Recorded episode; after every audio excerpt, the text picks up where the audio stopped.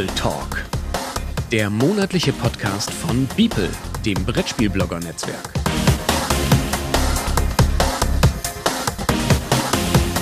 Hallo, liebe ZuhörerInnen des Beeple Talks. Ihr hört hier gerade die Februar-Ausgabe unseres monatlichen Netzwerk-Podcasts, wobei ihr natürlich den auch außerhalb des Februars 2023 hören könnt. Heute wollen wir ein wenig über die Nürnberger Spielenwarenmesse sprechen und wir, das sind Sonja von äh, Brettspielpoesie und dem Podcast Bretterwisser. Der Smooker von Klickenabend. Genau, und ich bin der Matthias ebenfalls von Klickenabend. Ja, Nürnberger Spielwarenmesse.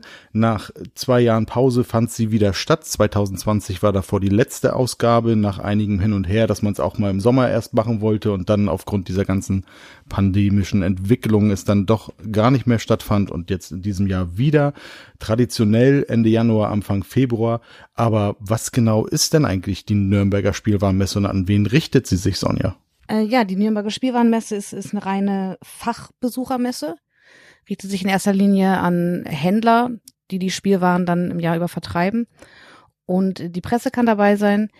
Sie wurde jetzt, glaube ich, an einem Tag wurde eine Halle für die Zuschauer oder für, für normale Besucher geöffnet, aber ähm, richten tut sie sich äh, eher an Fachbesucher.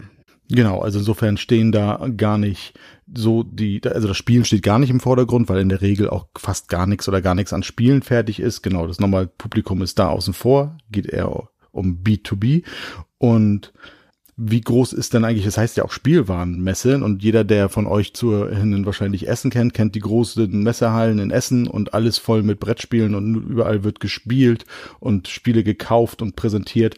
Wie groß ist denn der Anteil an äh, den Brettspielen tatsächlich auf dieser Messe? Ich würde sagen, nicht so hoch.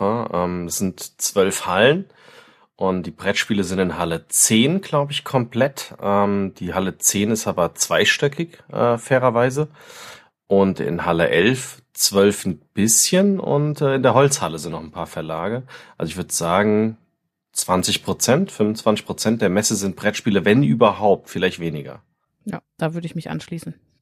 Genau, also nur, dass ihr mal so einen Einblick kennt, ne? Also man hat, es ist ganz, ganz anders. Man muss nicht so durch die Gänge ganz extrem jagen, wobei ab und zu dann eben doch, wenn man mal dann von der einen Halle in eine ganz andere will, ähm, äh, das Muga hat erwähnt, irgendwie der Haber Verlag, der ja auch viel Holzspielzeug macht, ist dann in einer Halle drei ganz weit weg von den sonstigen Verlagen. Ja, das nur mal so als kleiner Exkurs dazu, was diese Messe eigentlich ist und woran sie sich richtet. Genau. Und da sind wir traditionell in den letzten Jahren immer gewesen, die Sonja auch, und verschaffen uns da hauptsächlich so einen Überblick über die Spieleneuheiten. Ähm, nun weiß ich natürlich, was der Smooker und ich da machen, das können wir auch gleich ein bisschen berichten, aber wie sieht denn eigentlich deine typische Nürnberger Spielwarenmesse aus, Sonja? Ja, bei mir ist es äh, mittlerweile zur Tradition geworden, dass ich nur einen Tag hinfahre zur Spielwarenmesse. Und zwar immer an dem Freitag, so dass ich danach quasi noch das Wochenende habe, um wieder ein bisschen auszuruhen, weil der Tag ist dann für mich sehr stressig. Ich steige mitten in der Nacht in den Zug, ähm, fahre von Braunschweig nach Nürnberg, bin dann den ganzen Tag auf der Messe unterwegs und abends geht's wieder in Zug und zurück nach Hause. Das ist tatsächlich so ein bisschen aus der Not geboren, weil 2016, als ich das erste Mal hin wollte, habe ich mal versucht, äh, mir ein Hotel zu buchen. Und äh, die Preise war ich einfach nicht bereit zu zahlen und ja, daraus ähm, ist dann diese Tradition entstanden, obwohl ich mir jedes Jahr denke, eigentlich müsste ich einfach mal einen Tag länger bleiben, denn an diesem einen Tag schaffe ich es wirklich nur, diese eine Halle, äh, die Halle 10 in beiden Stockwerken zu besuchen, mal kurz einen Abstecher zu Ravensburg an Halle 12 zu machen und das war's dann eigentlich auch schon.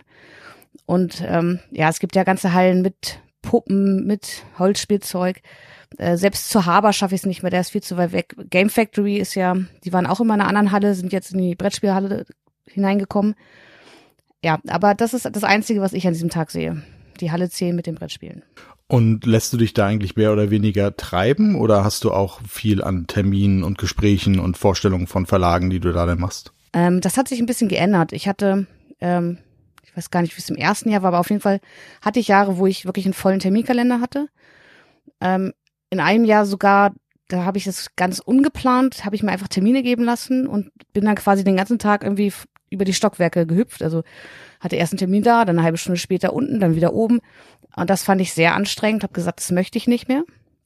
Und jetzt mache ich eigentlich nur noch mit ausgewählten Verlagen Termine, bei denen ich weiß, es könnte sonst schwierig werden. Also Ravensburg ist einer, wo ich ganz gerne einen Termin mache, dass man da jemanden bekommt, der einem durch die Neuheiten leitet.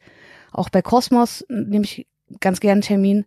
Und so, ja, bei einer Handvoll Verlagen und den Rest kann man sich eigentlich auch ganz gut ohne Termin anschauen. Wobei man natürlich sagen muss, wenn man einen Termin hat, hat man immer noch die Möglichkeit, einfach mit einem Pressevertreter zu sprechen, vielleicht noch mal ein paar Hintergrundinfos zu bekommen, die man nicht bekommt, wenn man sich einfach nur die ausgestellten Spiele anguckt.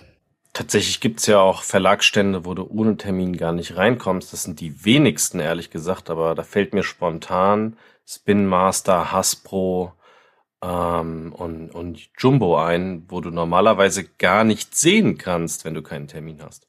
Ah ja, tatsächlich ist Spin Master und Hasbro sind aber auch in einer anderen Halle, richtig? Die sind da sowieso Ja. out, out, aus meinem Fokus raus. Vorne. Ich glaube, Halle 1 waren die. Und ja, bei Jumbo ist mir dies ja auch aufgefallen, dass ich da, also da gab es nur so ein paar Schachteln außen zu sehen. Da hätte ich gerne mehr entdeckt, aber da hatte ich halt keinen Termin. Ja, Das finde ich halt krass gegenüber Essen. Wenn man die Essenmesse sieht, ne, versuchen die Verlage eine hohe Aufmerksamkeit zu bekommen, die Leute hinzulocken an den Stand und man kann alle Neuheiten sehen. Und wenn man auf der Nürnberger Spielwarenmesse ist, ist es halt ja, dadurch, dass es eine reine Fachmesse ist, werden da viele Sachen auch gezeigt, die erst im Herbst erscheinen, also die jetzt noch gar nicht fertig sind. Man kann eigentlich nur das Cover sehen, vielleicht ein bisschen das Spielmaterial. Und wegen der Lizenzproblematik darf teilweise äh, dürfen die nichts zeigen, weil da halt Filmlizenzen dran sind. Keine Ahnung, Marvel, Star Wars und sonstiges. Und das ist für, für die Hörer wahrscheinlich sehr ungewohnt. Deswegen haben dann so Verlage wie Hasbro den ganzen Stand zu, weil die dürfen auch keine Bilder zulassen. Da muss man auch die Handys abgeben. Ähm, dass man ja keine Bilder macht von irgendwas, wo äh, noch ein NDA drauf ist und es verboten ist, irgendein Lizenzbild zu posten. Ich weiß nicht, ich habe es in einem Jahr, das war mein allererstes Jahr, da habe ich es in Halle 12 auch nach oben geschafft. Da sind, ist zum Beispiel Lego. Und dachte mir, wie auch in der Brettspielhalle, ich gehe da einfach rein und wurde sofort festgehalten, nach dem Termin gefragt, nee, habe ich nicht und sofort abgewiesen. Da gibt es tatsächlich gar nichts zu sehen. Da ist alles hinter verschlossener Tür. Lego habe ich, glaube ich, bis heute noch nie geschafft, aber es wäre garantiert auch mal spannend. Aber das ist garantiert auch alles mit Lizenzen dahinter, ja. Vermutlich, ja.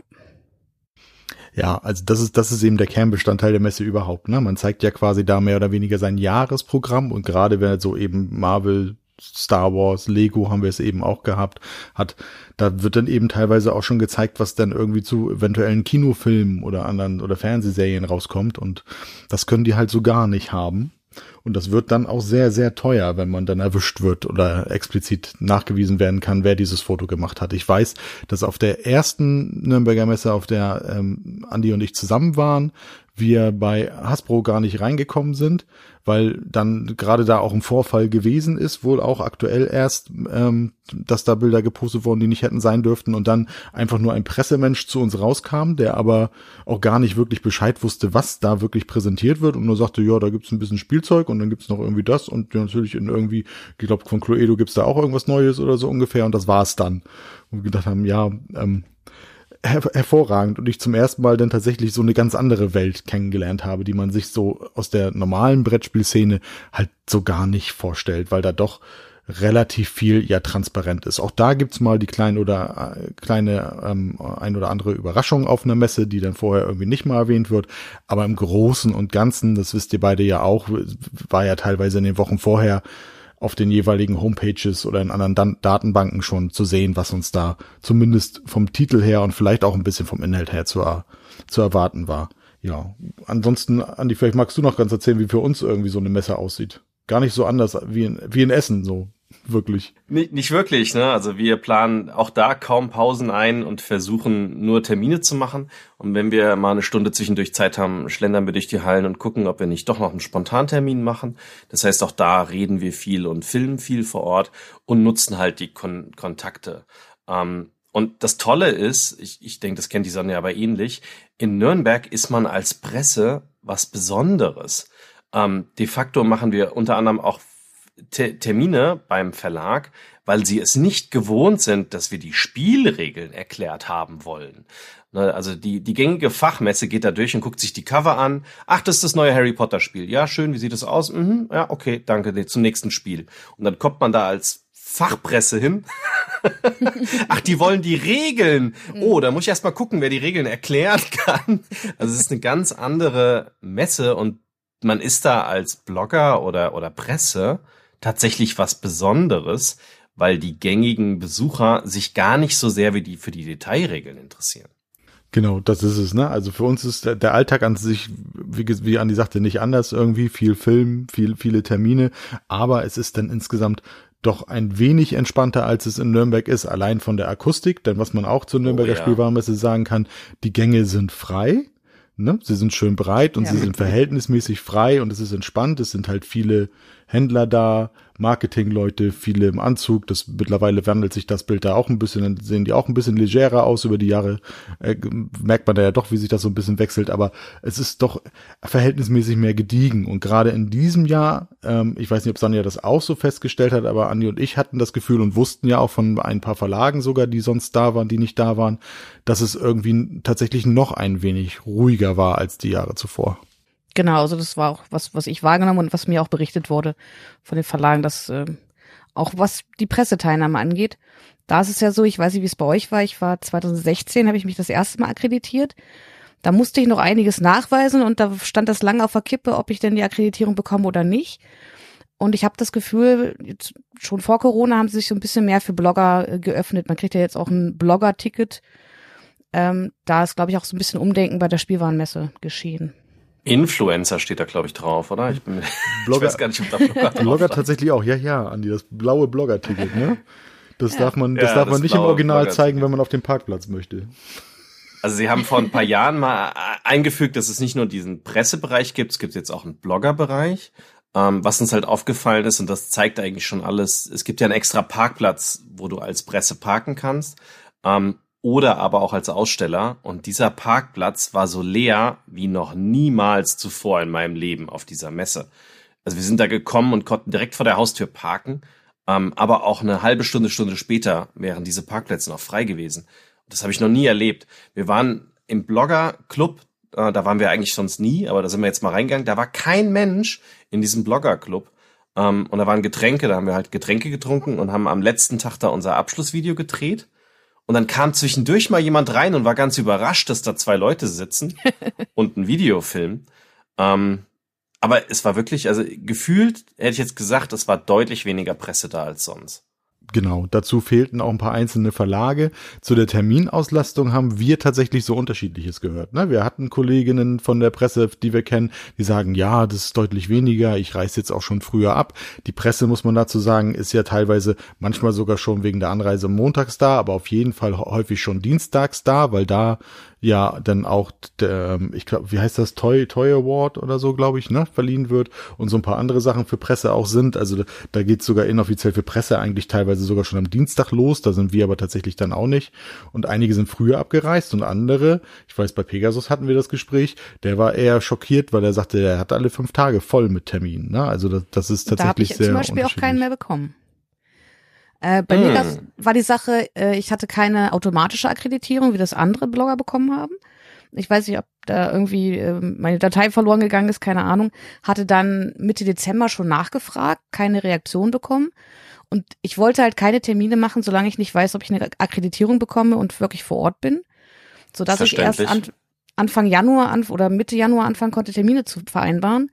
Und viele Verlage, also zum Beispiel Ravensburger, Kosmos oder auch Pegasus, also die großen, haben wirklich gesagt, nee, an dem Freitag sind wir voll. Ich hätte fürs Wochenende noch Termine bekommen, aber da war ich ja schon abgereist. Ja. Ja, das war unser Vorteil. Wir waren ja tatsächlich Mittwoch bis Sonntag da, deswegen waren wir da maximal flexibel. Aber ja, wenn du nur an einem Tag da bist, hast du dann eventuell Terminprobleme, ja, verstehe ich. Also, was ich interessant fand, waren ein paar Anekdoten, die wir vor Ort erlebt haben. Unter anderem hat uns ein Verlag gesagt, dass der am ersten Tag sind sie da fast erfroren in den Hallen, weil wahrscheinlich wegen gehört, den erhöhten ja. Gaspreisen die Heizung nicht so an war. Und da haben sich alle Verlagsstände beschwert und dann wurde die Heizung hochgedreht. Ähm, und was vielleicht noch für die Zuschauer interessant ist, das ist mir dieses Jahr vor allem aufgefallen, eigentlich ist es immer so, aber wenn man das eins zu eins zur Messe Essen vergleicht, die Stände sind natürlich um Welten schöner in Nürnberg. Also die geben sich richtig viel Mühe. Hasbro hat ein riesiges Holzschiff aufgebaut und in Essen sind es ja eher normale Stände. In Nürnberg sind die Stände unausgefallen hoch neun, weil sie halt versuchen, Attention zu bekommen von den Einkäufern anscheinend. Genau, es geht halt mehr um, um Marketing, ne? Also das tatsächlich irgendwie und, und, und eben Händler und Läden das ist halt tatsächlich dann der große Unterschied. Ja, das Schiff war sehr, sehr beeindruckend. Auch, dass das nicht quasi etwas ist, was so auf Dauer angelegt ist, sondern wirklich für die Neuheit, die sie dann auch in diesem Jahr hatten. Das fanden wir schon sehr, sehr spannend. Ja, wie gesagt, viel Zeit für Gespräche, ähm, weniger los. Wir, wir haben deswegen auch alle mal so ein bisschen gefragt, auch die Verlage, wie die Auslastung ist, weil auch Anni und ich gesagt haben, naja, wenn dann irgendwie auch mittlerweile dann über auf Sicht vielleicht der ein oder andere Verlag nicht mehr kommt oder ähm, weniger dazu präsentieren ist oder generell zu sehen ist, dass auch wir uns ein bisschen verknappen, aber diesmal haben wir tatsächlich noch die fünf Tage durchgezogen.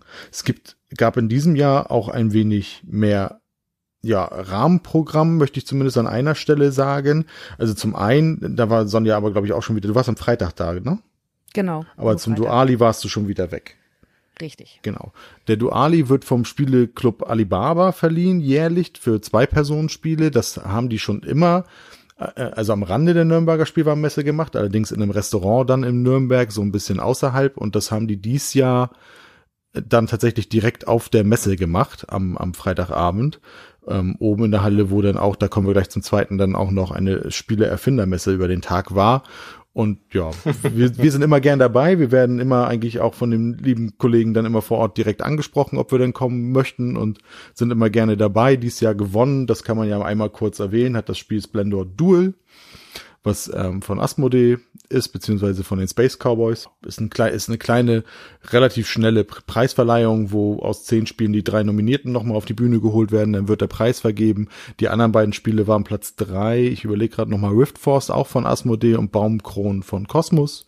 Dann gibt's ein bisschen was zu essen und dann trifft man da eben nette Leute. Ein paar, ein paar Spieleautoren, ein paar Bloggerkollegen und kann sich da noch ein bisschen unterhalten. Was aber zumindest neu war, zumindest oder irgendwie habe ich mal am Rande gehört, dass es sowas ähnliches vor Jahren schon mal gegeben hat, aber nicht da vor Ort, ist eine Spieleerfindermesse. Da Sonja da auch nicht mehr war oder bist du da über den Tag einmal kurz hochgegangen? Ich bin tatsächlich einmal kurz auf die Etage gegangen, aber in erster Linie, um Richtung Ravensburger abzukürzen. Ich weiß nicht, ob das sonst auch möglich war. Ich bin sonst halt immer durch diese China-Plastikhalle durch, wo man sich irgendwie ganz schnell mal verläuft, weil die Stände da irgendwie so überall quer stehen. Ähm, ja, und auf dem Rückweg bin ich einmal vorbeigegangen, aber tatsächlich hätte ich die Zeit nicht gehabt, mir da irgendwas genauer anzugucken oder auch erklären zu lassen. Das ist auch so ein Punkt, wo ich sage, wenn das wieder stattfindet, wäre das ein weiterer Grund, vielleicht doch nochmal einen Tag dran zu hängen, um sich da ein bisschen näher mit den Autoren und ihren Spielideen zu beschäftigen. Ja, als Tipp, wir nehmen da zum Beispiel auch kein Hotel. Wir haben da immer eine kleine Privatwohnung, die wir irgendwie anmieten über Airbnb oder sowas. Das ist deutlich günstiger und äh, dieses Jahr hat der Rolf bei uns übernachtet zum Beispiel. Ähm, das kann man sich auch teilen zu viert oder fünf, dann ist das nicht wirklich teuer. Ich glaube, bei uns hat ein Tag Übernachtung 20 Euro gekostet oder 30 Euro, das ist jetzt nicht die Welt. Okay, ja, nee, das geht ja absolut die Spielererfindermesse, wie gesagt, wir waren, wir waren, haben auch nicht die Zeit gefunden, da wirklich groß zu gucken, sind also vorne kurz vor dem Duali nur einmal kurz hoch nach unserem letzten Termin am Freitag. Da hat es die Möglichkeit gegeben, eben für viele Spieleautoren dann ihre, ihre Prototypen dort zu präsentieren, in der Hoffnung, dass viele Redakteure dann vor Ort da sind und sich die Spiele dann auch mal angucken und zeigen lassen und alles. Nun ist da zum einen so ein bisschen ja auch eine kleine Diskrepanz drin. Natürlich sind auch Redakteure vor Ort gewesen, auch genug. Wir haben ja viele auch getroffen.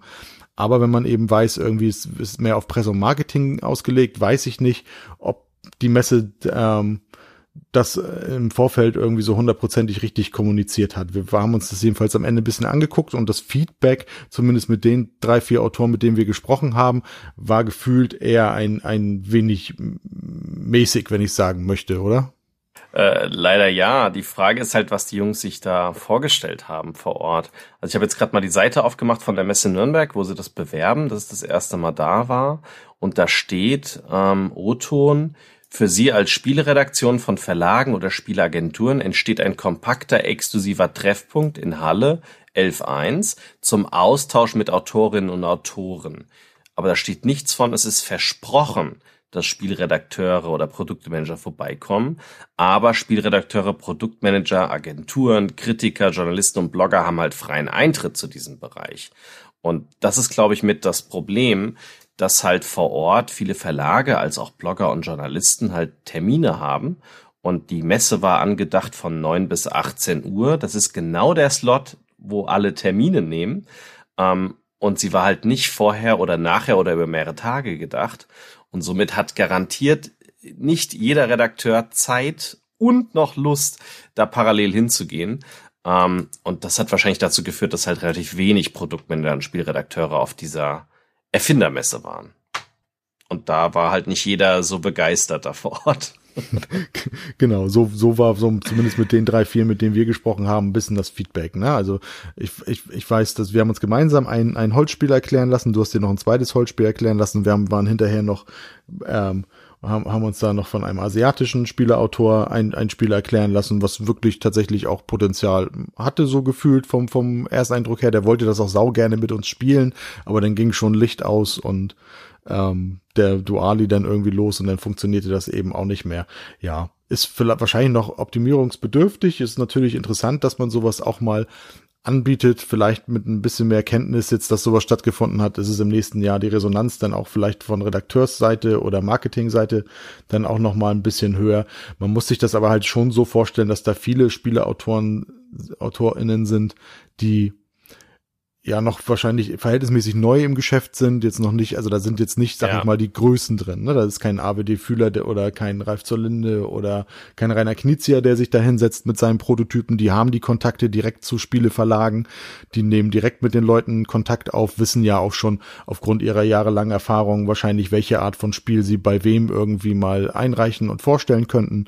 Das sind eher Neulinge gewesen, was nicht schlimm sein muss. Ist ja auch gut, wenn immer frischer Wind in so eine Szene dann mit reinkommt. Aber ja, das, einige wirkten ein wenig geknickt, zumal sie ja auch, was ich von Seiten der Messe schon verstehen kann, da auch ein bisschen Geld für bezahlen mussten für den Tisch, der dann auch noch ein bisschen schmal war für so ein richtiges Brettspiel. Ja, also da vielleicht die Rand, die Randparameter, also wenn man vor Ort alleine für eine Person einen Tisch genommen hat, der echt nicht groß war leider, ähm, hat das 125 Euro gekostet, für zwei Personen 140 Euro. Und dann stand da auch, was sie mitbringen sollten, spielbare Prototypen und viele Visitenkarten. Also dachten die wahrscheinlich, sie werden umrundet nur von den ganzen Verlagen, die ihnen die Protos aus der Hand reißen. Wenn ich jetzt mal gucke in Göttingen, wo ich leider noch nie war, aber ich glaube, die Sonja war schon da, da kostet nee, ein Tisch halt geschafft. 30 Euro. Ähm, das ist schon ein Unterschied von 100 Euro. Ähm, ja, und, und man darf nicht vergessen, dass eigentlich in Göttingen das davon lebt, dass natürlich auch die Autoren untereinander ihre Spiele spielen und verbessern. Und das war wahrscheinlich auch die Erwartungshaltung der Redakteure. Sie können vorbeischauen, aber das ist vor allem ein Treffpunkt für die Autoren untereinander. Und ich glaube, die Erwartungshaltung war da eine falsche. Schau, schauen wir mal, wie sich das entwickelt. Vielleicht wird es ja ein bisschen besser. Der Ansatz, den Ansatz finde ich ja, wie gesagt, nett, eine zweite Möglichkeit zu schaffen. Ja. Mal gucken, wie man da die verschiedenen Bedürfnisse dann so zueinander fügt ja, das waren zumindest die beiden Sachen, die so im Rahmen der Spielemesse, dann, dann sind teilweise auch nochmal von dem einen oder anderen Verlag auch nochmal so kleine Get-Together abends da in den Hallen. Da waren wir dieses Mal aber nicht vertreten. Ich weiß, in der Vergangenheit waren wir schon mal bei Amigo und auch bei Game Factory mal abends auf der Messe. Auch die machen ab und zu nochmal abends was. Also man kann da tatsächlich auch verhältnismäßig lange noch in den Hallen bleiben. Es ist immer ein bisschen was los, anders auch als mhm. man es auf der Spiel kennt, wo dann ja doch um 19 Uhr relativ schnell gesagt wird, so und jetzt aber irgendwie alle raus, wir schließen ab. Ähm, dafür kann man da natürlich den ganzen Tag über Spiele spielen. Da ist man dann nach zehn Stunden dann auch auf eine andere Art und Weise so ein bisschen durch und geschlaucht. Es gibt ja auch von der SAZ, ne, das Spielecafé als Treffpunkt. Generell, da kann man auch immer hingehen und trifft da eigentlich immer irgendjemanden. Stimmt, da sind immer, immer der ein oder andere Autor oder auch mal Kolleginnen irgendwie vor Ort. Da haben wir uns zum Beispiel mit Skellig Games getroffen, aber auch den Jens Merkel haben wir da getroffen. Genau, da sitzen eigentlich immer ähm, ein paar nette Leute, mit denen man mal ein Gespräch führen kann. Gut. Was wir, was sonst noch traditionell immer ist, das hat in den letzten Jahren der, der Christoph von der Brettspielbox immer organisiert, dieses Mal hat's Tobias übernommen, ist ähm, seit Jahren ein Samstagabend ein, ein sogenannter Bloggerabend, den wir machen, wo immer viele eingeladen werden, auch weit über das Netzwerk hinaus natürlich, immer viele eingeladen werden, aber auch da haben wir festgestellt, dass zumindest viele, ja, entweder nur einzelne Tage da sind, wie Sonja es zum Beispiel war, oder eben einfach auch diesmal gar nicht da waren, denn wir waren, ja, also wirklich, wirkliche acht, ja, acht Personen. Acht, ne? Wir waren, oh, okay. ich überlege mal eins, zwei, wir also wir äh, Klickenabend, wenn man den Rolf und Matthias vom Blick auf Brett äh, Verein dazu nimmt, waren wir vier. ja. Ja, und dann zwei von der Jury. Zwei von der Jury, der Nico und der Harald. Tobias war da, ah. genau. Und Matthias Notch haben wir auch noch mitgeschleppt. Also wir haben quasi den Laden mit fünf Leuten gerockt, wenn man so möchte. Und genau, dann heftig. war die Jury noch da. Das letzte Mal waren das, glaube ich, 30 oder 40, ne? Das letzte Mal, als es stattgefunden das, hat. Das waren jedenfalls Massen. Also vielleicht waren es auch nur 25, ja. aber es waren jedenfalls also locker drei, vier Mal mehr als, als dieses Mal. Ja. Aber ja. wir hatten trotzdem einen netten, netten Abend, haben gut gegessen, haben ein bisschen was gespielt. Ähm, mhm. Zum Beispiel das ähm, That's Not a Head vom Ravensburger Verlag, was der Andi auch schon ein bisschen länger kannte. Ähm, aber das haben wir da gespielt. Was haben wir noch gespielt? Das Loading haben wir auf jeden Fall noch gespielt von Game Factory. Loading und äh, die äh, zwei Kollegen von der Jury hatten noch ein paar Sachen dabei, die haben wir auch dann kennengelernt. Ähm, ich überlege gerade, was wir gespielt haben. Ähm, ach, das eine da von dem äh, äh, äh Humbug oder wie es heißt. Ach ja, ja, ja, dieses, dieses Humbug haben wir noch gespielt, genau wo man die, wo man dieses, wo einer, wo einer quasi ein vermeintliches Bild beschreibt und andere stellen Fragen dazu und hinterher mhm. müssen sie sagen, ob das, ob, ob er das, ob er sich das ausgedacht hat oder ähm, genau. ob er die Wahrheit gesagt hat. Genau. Das sind so die Sachen, die wir machen. Da haben wir noch ein Abschlussvideo gedreht. Sonja war schon dann schon wieder nach Hause gefahren am Freitag direkt. Ähm, was man natürlich sonst noch sagen kann, was natürlich vielleicht die ein oder anderen SpielerInnen tatsächlich auch noch interessiert, von den Spielen, die da waren oder die angekündigt waren, habt ihr da denn vielleicht schon das ein oder andere Highlight, auf das ihr euch sehr freut oder dass ihr vielleicht auch schon spielen konntet? Wir können ja gleich auch nochmal zu den anderen beiden Spielen kurz was sagen. Also bei mir war es so, ähm, was ich mitgenommen habe und auch äh, meinen Followern bei Instagram präsentiert habe, ich habe ganz viele Bilder versucht zu posten, um quasi einfach die ähm, Follower mitzunehmen, dem ein bisschen was zu zeigen, was ich da gesehen habe, auch wenn ich zu vielen Spielen vielleicht noch gar nicht viel sagen konnte, aber einfach also ich nutze Instagram auch so als Plattform. Ähm, ich schaue mir Bilder von anderen an, gerade aus den USA oder aus, aus anderen Ländern und sehe da Spiele und denke mir, ey, das sieht cool aus, da bin ich interessiert dran. Und so wollte ich denen diesen Service auch bieten. Und äh, was ich tatsächlich mit am spannendsten fand, gerade dieses Jahr, war zu erfahren, welche Spiele bei welchen deutschen Verlagen erscheinen oder welche Spielideen sie nochmal rausbringen. Also zum Beispiel ich bin ja so ein großer Krimi-Rätselspiel-Fan und da gibt es den Göttinger Verlag Noctis. Die haben so eine, ähm, ähm, ja, so eine ein Kartenspiel als Krimispiel, Thrillerspiel nennen sie es manchmal. Da gab's, hat angefangen mit Vendetta, dann gab's Tiefenrausch, Inkognito und Stillleben. Und ähm, ich finde die alle vier super äh, sehr empfehlenswert und ähm, die sind jetzt bei Cosmos im Programm. Also zumindest die ersten oder zwei Spiele dieser Serie erscheinen da jetzt und bei Erfolg dann sicherlich auch noch die anderen.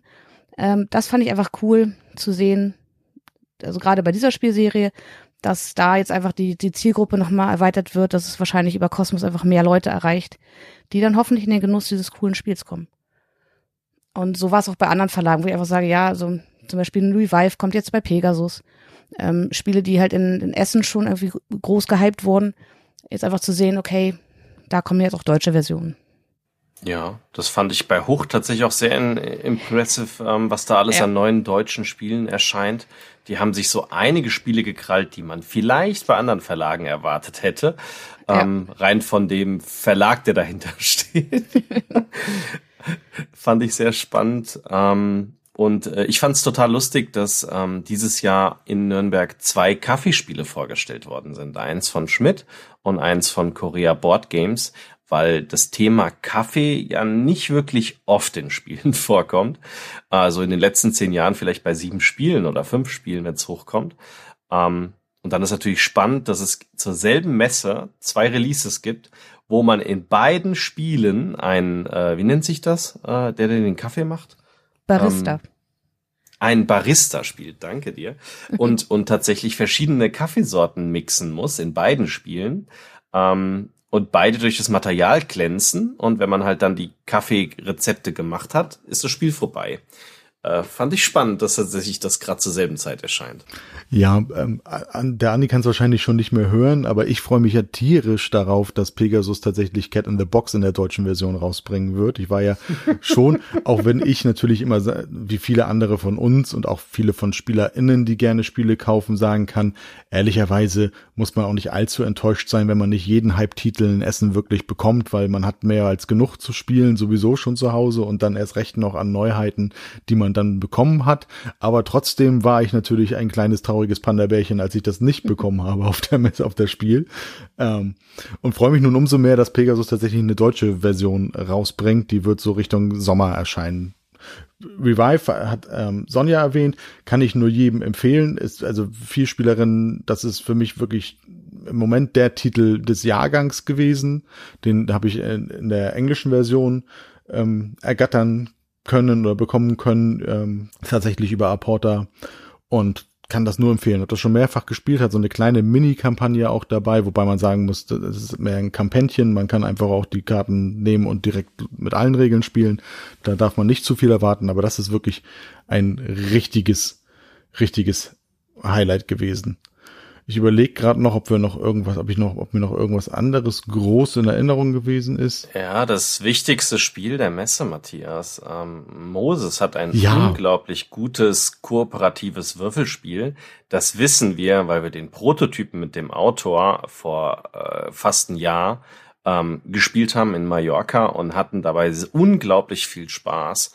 Ähm, okay. Und das erscheint jetzt äh, demnächst auf dem Markt. Äh, lag auch schon da im fertigen Zustand. Ähm, und ist halt wieder in der Fitzek-Reihe. Und das heißt Killer Cruise Würfelspiel und das ist sozusagen das vierte Spiel der Reihe. Wenn es nach mir geht, das Beste der gesamten Reihe. Das schlägt alle anderen, ähm, weil Aufbauzeit ist minimal. Ähm, das Spiel macht unglaublich viel Spaß, äh, zu zweit, zu dritt und zu viert. Ist sehr, sehr variabel und ich finde den Spannungsfaktor perfekt gelungen. Also mir gefällt das am besten, obwohl es, glaube ich, das kleinste Spiel und das nicht auffälligste der gesamten Reihe ist, weil es eher wie ein ganz normales Roll and Ride aussieht und halt keinen 3D-Aufbau und sowas hat. Das ist spannend, weil genau das wollte ich tatsächlich auslassen, wo ich mir sagte, nee, komm, jetzt reicht's. Und also ich fand halt das Würfelspiel zum Safe House jetzt auch nicht so gelungen. Da spiele ich lieber das Safe. Verstehe ich. Ja. Aber gut, dann gucke ich mir das vielleicht doch an. Also tut das, unbe tut das unbedingt. Also natürlich sind Geschmäcker immer verschieden, aber ich kann mich da an diese Worten nur anschließen. Ich bin kein allzu großer Fan von beiden Safe House Spielen tatsächlich sogar, weder vom Würfelspiel noch vom großen. Das Killer Cruise, das finde ich wirklich, das finde ich wirklich nett gemacht und unterhaltsam, aber das Würfelspiel ist tatsächlich auch aus meiner Sicht mit Abstand das Beste aus der Reihe und der Block ist zumindest auch in Form eines Schiffrums gestaltet. Ja, also den habe ich gesehen. Also, also wir stehen, glaube ich, sogar mit Zitat in, in, in, in dem Katalog drin, weil wir es so gut fanden äh, in, als Werbung. Ja, cool. Also was ich noch spannend fand auf der Spielwarenmesse, ähm, ein, ein meiner Hype oder die Spiele, die ich jetzt vom letzten oder vom ersten Jahrgang am meisten gespielt habe, ist Marrakesch. Das finde ich super. Mhm. Und da habe ich ganz häufig gehört, ja, wenn es nicht so teuer wäre. Und da finde ich es cool, dass man jetzt noch mal eine reduzierte Variante, die dann hoffentlich zu einem günstigeren Preis angeboten werden kann versucht zu Bin ich bei dir, aber so günstig ist es dann nicht, ne? also von Preisen habe ich noch nichts gehört, aber ich denke mal, ja, günstig ist sowieso für jeden unterschiedlich. Es wird mit Sicherheit günstiger als die bisherige Classic-Version oder wie sie hieß. Aber ich glaube, ja, so richtig günstig wird's auch nicht. Na, wenn du das All-In-Paket nimmst, das haben wir ja in Essen meinen Cousin mitgenommen, weil er es unbedingt haben wollte und er wollte das mit Metallmünzen und mit dem Deluxe-Pack warst du bei 130 Euro mit den Metallmünzen. Ohne Metallmünzen warst du bei 110. Wenn du nicht die Limited genommen hast, warst du bei 89. Und diese neue Version, die nicht mehr so viel Holz hat, kleinere Elemente, einiges durch Pappe ersetzt und keine Double Layer Boards, die kostet 80. Ah, okay. Die Info hatte ich noch nicht. Also das war das, was sie uns, glaube ich, vor Ort gesagt haben. Das heißt, es ist schon nochmal 10, 15 oder 12 Euro billiger aber es ist trotzdem nicht super günstig. Allerdings ist es das Spiel in meinen Augen auch komplett wert, aber ähm, ja, keine Frage. Es ist nicht so günstig, wie ich erwartet hätte. Wegen, vielleicht wegen, ja. jetzt wegen den ganzen Preisen. Ne? Ich hätte jetzt irgendwie gedacht, also ja. versuchen 60 Euro hinzubekommen. Hätte, damit hatte ich jetzt auch gerechnet, dass es eher so in dem Rahmen liegt. 80 ist natürlich nochmal eine Ansage. So hatte ich das verstanden. Ich habe das auch, ich habe das auch so verstanden. Ich habe das auch schon verstanden, ja, ja. Und es wird dann einfach, also wer, wer, das, wer das andere Spiel oder die Bilder davon kennt, es wird halt genau, es wird eine quadratige, quadratische Schachtel. Die Sachen sind alle ein bisschen kleiner. Die Boards sind, meine ich, tatsächlich trotzdem noch Double Layer, aber zum Beispiel diese sogenannten Cashies, da wird es nee, eben. Ich glaube nicht. Also es, ähm, es gibt äh, so Ausstanzungen. Du hast ja zum Beispiel ähm, bei manchen Dingen, wo du dann ein Cashier hast, also im normalen Spiel hast du ja dann äh, für jedes jeder Ausstand quasi einen Cache hingestellt und da kannst du mit dem Cache so voranschreiten. Also hast du einen, aber das ist halt nur ausgestanzt, das ist glaube ich nicht Double Layer. Nee, das war äh, ausgestanzt, richtig, ja. Dann ist es tatsächlich nur ausgestanzt, okay. Genau, und diese Caches, die, die sonst eben in Hülle und Fülle vor allem drin waren und einige andere Sachen sind dann eben so in der Hülle nicht mehr da. Natürlich für den Würf, für den ähm, ja, ähm, Würfelturm sind die noch dann aus Holz, aber nachher für, für das ähm, Platzieren auf den Tableaus sind es eben dann nachher Pappmarker tatsächlich.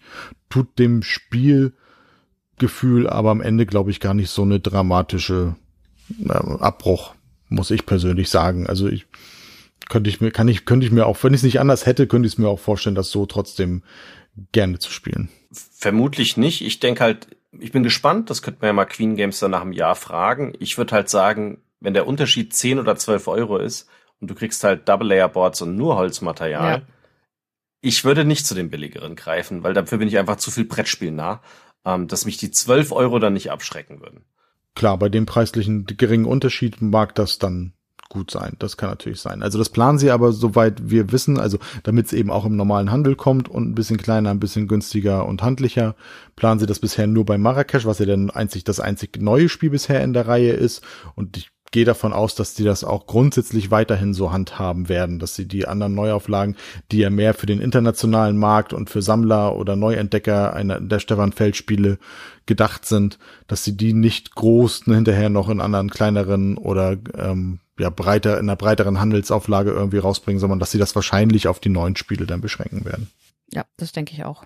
Ich hätte sonst noch Ghostwriter erwähnt, das haben wir bei Pegasus gesehen, das fand ich sehr mhm. lustig, ähm, haben wir leider nicht gespielt, aber ist ein Partyspiel, wo man seinem Team einen Begriff erklären muss.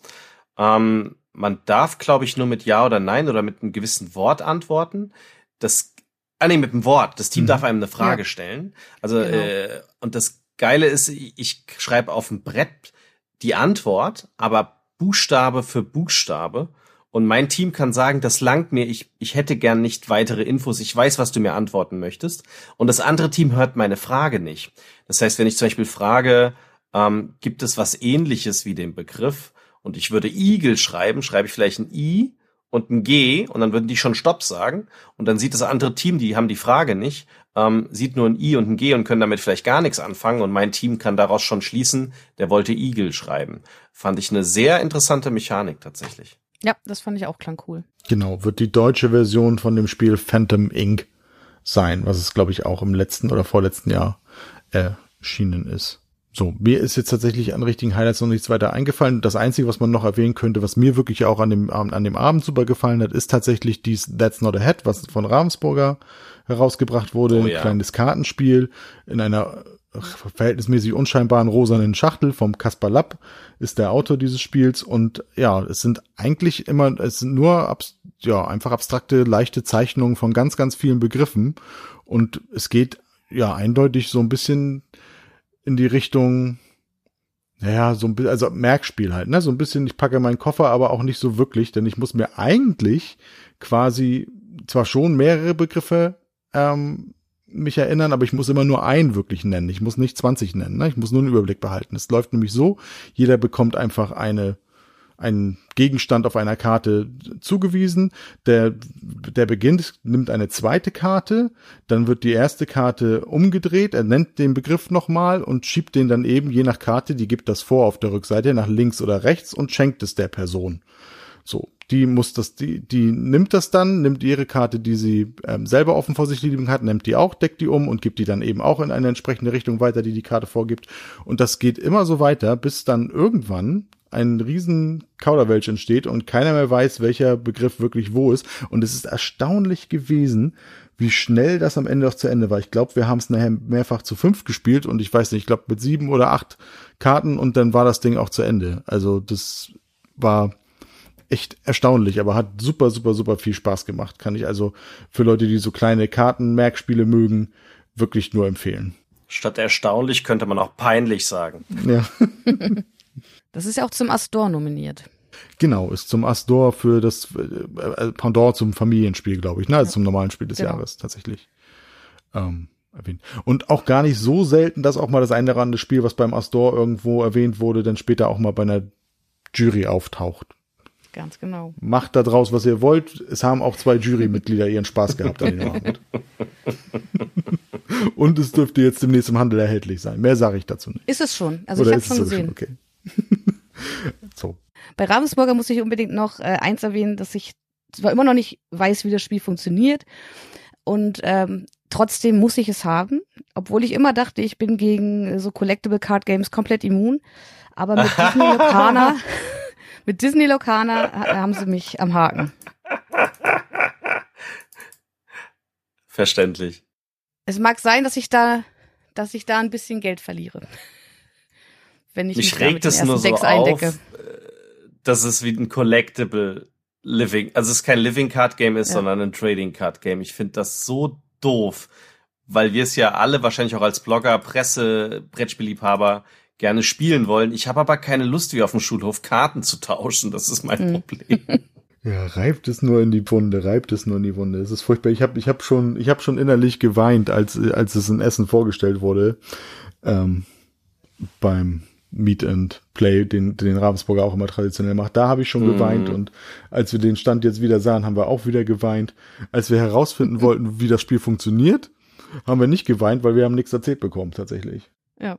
Aber Disney könnte man generell erwähnen. Ne? Ähm, Disney wird 100 oh, ja. Jahre alt. Das war auf der Messe zu finden bei Ravensburger, Asmodee und ein paar anderen Verlagen, die jetzt alle Deluxe oder Sonderspiele oder Puzzle rausbringen mit Disney. Genau, ja, ja. Jetzt, guck mal, jetzt im Podcast haben wir es vergessen und da wurde man wirklich an jeder Ecke dran erinnert, weil natürlich jeder noch so kleine Spielehersteller, der irgendwie eine List Disney Lizenz hat, damit irgendwie gearbeitet hat.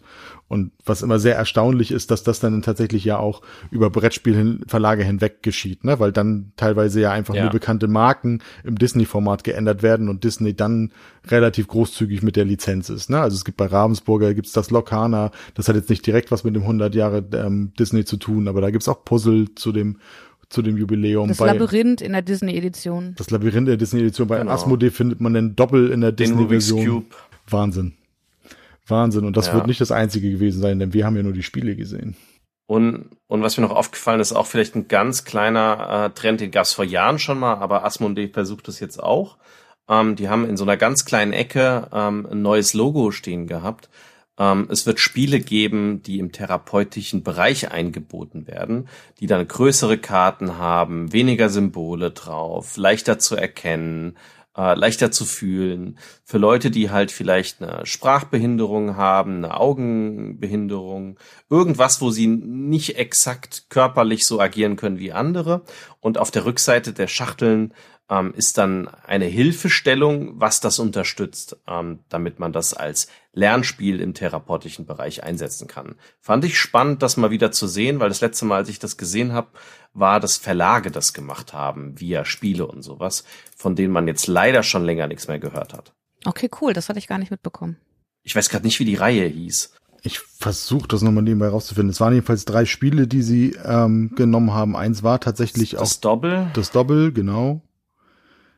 Ja, Vorbereitung ist alles. Ich glaube, eins war mit den, mit den, mit den, wo man, wo man die Jahreszahlen erraten muss. Timeline. Genau. Mhm. Und Doppel. Und was war das dritte? Das weiß ich jetzt nicht. Nee, komme ich auch. Aufs dritte komme ich nicht. Aber ich finde das cool, dass Verlage da auch ein Augenmerk drauf machen und wissen, ja. dass es Leute gibt, die Spiele schwieriger spielen können, weil die Schrift so klein ist oder auch wenn man älter wird, wenn ich jetzt 80 bin, kann ich auch nicht mehr so gut lesen. Ähm, und das finde ich super. Also gibt's ja keinen Hinderungsgrund, sowas rauszubringen. Genau, und toll auch einfach, dass auf der hinten auf der Schachtel dann steht, wie du, also ähm, für welche gewissen Einschränkungen oder was die Voraussetzungen sind, die du eben mitbringen musst, um das Spiel zu spielen. Also wirklich eine richtig klasse Idee und einfach nett, dass Asmodee sich da ein bisschen drum kümmert und sich dann irgendwie dieser Problematik auch bewusst ist, weil Spielen gefühlt schon etwas ist, was eben auch gerade so, so Therapie und, und Animationszwecken super benutzt werden kann. Definitiv. Also ich weiß noch von Via Spiele, sie hatten Spiele im Programm, ich glaube, die kann man auch online bestellen, die man zusammen mit Blinden spielen kann. Da denkt man erstmal so, ui, wie kann ich denn ein Brettspiel gleichzeitig mit Blinden spielen? Und das geht halt über das Fühlen. Und tatsächlich war ich damit deutlich schlechter als, als, als blinde Leute, wenn ich das mit denen gespielt habe. Und das fand ich faszinierend. Ja, das ist mir so ein Highlight auch noch aufgefallen. Gut. Wenn ihr sonst tatsächlich nichts mehr habt, was ihr noch erwähnen wolltet? Doch eine Sache fiel mir noch ein, Kuriositäten. Wir haben ja immer nicht die Möglichkeit, Andi und ich, ähm, wirklich mal zu gucken. Ich weiß nicht, ob, ob wir jetzt da gerade an das Gleiche denken, aber das ist etwas, was mir Tobias erzählt hat tatsächlich, was ich sehr, sehr oh, ja. witzig fand. Mhm. Ähm, wir schaffen es tatsächlich ja nicht, abseits der Spiele wirklich viel zu gucken und mal in die anderen Hallen zu gehen, was es so geht, aber ähm, der Kollege Tobias, der sei gegrüßt an der Stelle, hat uns berichtet von einem spielerischen Gebetsteppich, den er gefunden hat, wo tatsächlich okay. auf einem Teppich Hände und Fußabdrücke ähm, oder Knieabdrücke platziert sind, wo man sie hinpacken soll und dann tatsächlich in acht verschiedenen Sprachen Gebete dann einem vorerzählt werden und man so spielerisch an das Thema Beten, richtiges Beten herangeführt werden soll. Das fand ich schon sehr interessant. Ja, andere religiöse Hintergründe oder andere kulturelle Hintergründe. Es, es, es gab ja vor Jahren mal diesen Plüsch-Buddha. Den fand ich auch mega interessant. Ja, wirklich. Also wie gesagt, man findet da, wenn man, glaube ich, vor allem durch die anderen Hallen schreitet, wirklich immer Design oder andere überraschende, was, wofür man sich eigentlich auch mal Zeit nehmen müsste, um da mal ein Foto zu machen und vielleicht sich auch mal nachzufragen, ob es da wirklich irgendwie einen interessanten Markt für gibt. Das ist wirklich spannend. Das ist ja der Hauptgrund, warum ich sage, eigentlich müsste man mal ein Dach dranhängen. Mhm. Einfach mal durch die anderen Hallen zu schlendern. Ja, da kann man sehr überrascht werden. Ich habe zum Beispiel dieses Jahr zum ersten Mal beim Holzspielverlag vorbeigeschaut, wo ich noch nie war. um, ähm, und da haben wir, glaube ich, äh, an drei Tagen vorbeigeschaut, gedreht und Interview geführt, weil ich so begeistert war. Mhm. Ja, cool.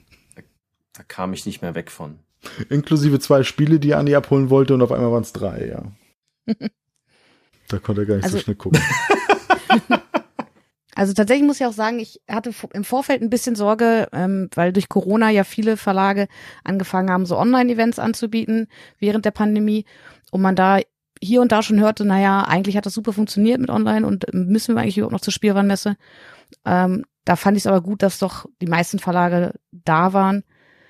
Ja, und ich, ich finde es einfach nett, also zum einen so den Kontakt zu halten, ein bisschen was, ähm, wie gesagt, wenn ich Termine mache, ist auch immer schön, ein bisschen was über die ausgestellten Spiele hinaus zu erfahren. Und ja, ich, auch wenn es immer ein stressiger Tag für mich ist, ich finde es schön und ich mache es immer wieder gerne. Kann ich nur vollstens zustimmen. Ich habe ein bisschen Angst, was nächstes Jahr passiert, weil wie gesagt, von vier Verlagen haben wir schon mitbekommen, dass sie keinen Stand hatten. Leider hat uns der ein oder andere Verlag gesagt, dass sie eventuell nächstes Jahr auch keinen Stand mehr haben werden, ähm, weil sich das einfach so ein bisschen gewandelt hat durch Corona ne, und die digitalen Events und dadurch, dass es zwei Jahre nicht stattgefunden hat, haben sie es ja auch anders gelöst. Ich hoffe, dass es nicht noch mehr ähm, Weggang da gibt, weil das wäre schon sehr schade. Andererseits füllen dann vielleicht andere Verlage halt dann diesen Slot. Wir werden sehen. Genau, bleibt spannend, die abzuwarten, die Entwicklung, wo, wohin das geht. Tatsächlich auf dieser Anfangsjahresmesse, die eben ja dann eben für den Handel und das Marketing ist spannend. Da hat Corona doch ein wenig gezeigt, dass Dinge einfach auch online funktionieren. Auch wenn wie Sonja sagte, wir eigentlich froh sind, dass dieser persönliche Austausch eigentlich jetzt wieder möglich war und auch gewollt war von vielen Verlagen. Das muss man tatsächlich auch sagen.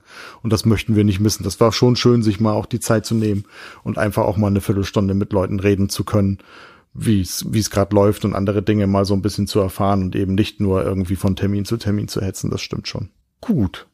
Dann hoffe ich einfach mal, dass ihr als Zuhörerin so einen kleinen Eindruck bekommen habt, was die Spielwarenmesse ist in Nürnberg, was wir da als BloggerInnen sozusagen zu suchen haben und was vielleicht auch erste mögliche Highlights sind, die in diesem Jahr nochmal auf den deutschen Markt kommen und ja, wünschen euch viel Spaß oder hoffe, ihr habt viel Spaß beim Zuhören gehabt. Schaut gerne bei den anderen Kanälen mal rein, bei, bei Sonja auf Brettspielpoesie oder auch bei den Bretterwissern reinhören. Natürlich bei uns mal reinschauen, aber auch die ganzen anderen, die wir alle haben, die Brettspielbox, Abenteuerbrettspiele. Ich mag sie jetzt nicht alle aufzählen, sonst vergesse ich irgendwen. Jetzt habe ich schon angefangen. Verdammt. Ähm, schaut gerne mal rein. Auch wir als Bibel haben die ein oder anderen regelmäßigen sonstigen Sachen, die wir machen. Immer zum zehnten das Rampenlicht, wo wir ein Spiel in, so ein bisschen in den Fokus rücken. Wir vergeben unregelmäßig Bibel Awards. Wir machen Ende eines Monats immer einen kleinen Kolumnenbeitrag, den ihr gerne mal euch durchlesen oder anschauen könnt, je nachdem welches Format das hat. Und was wir auch schon verraten können, wir sind auch schon wieder in den Vorbereitungen für die Osterauktion, die wir seit einigen Jahren durchführen. Also, wenn das nichts ist, dann weiß ich auch nicht. Gut. An dieser Stelle können wir uns dann verabschieden und wir hören, sehen oder lesen uns dann irgendwie an anderer Stelle. Bis bald. Macht's gut. Tschüss. Ciao.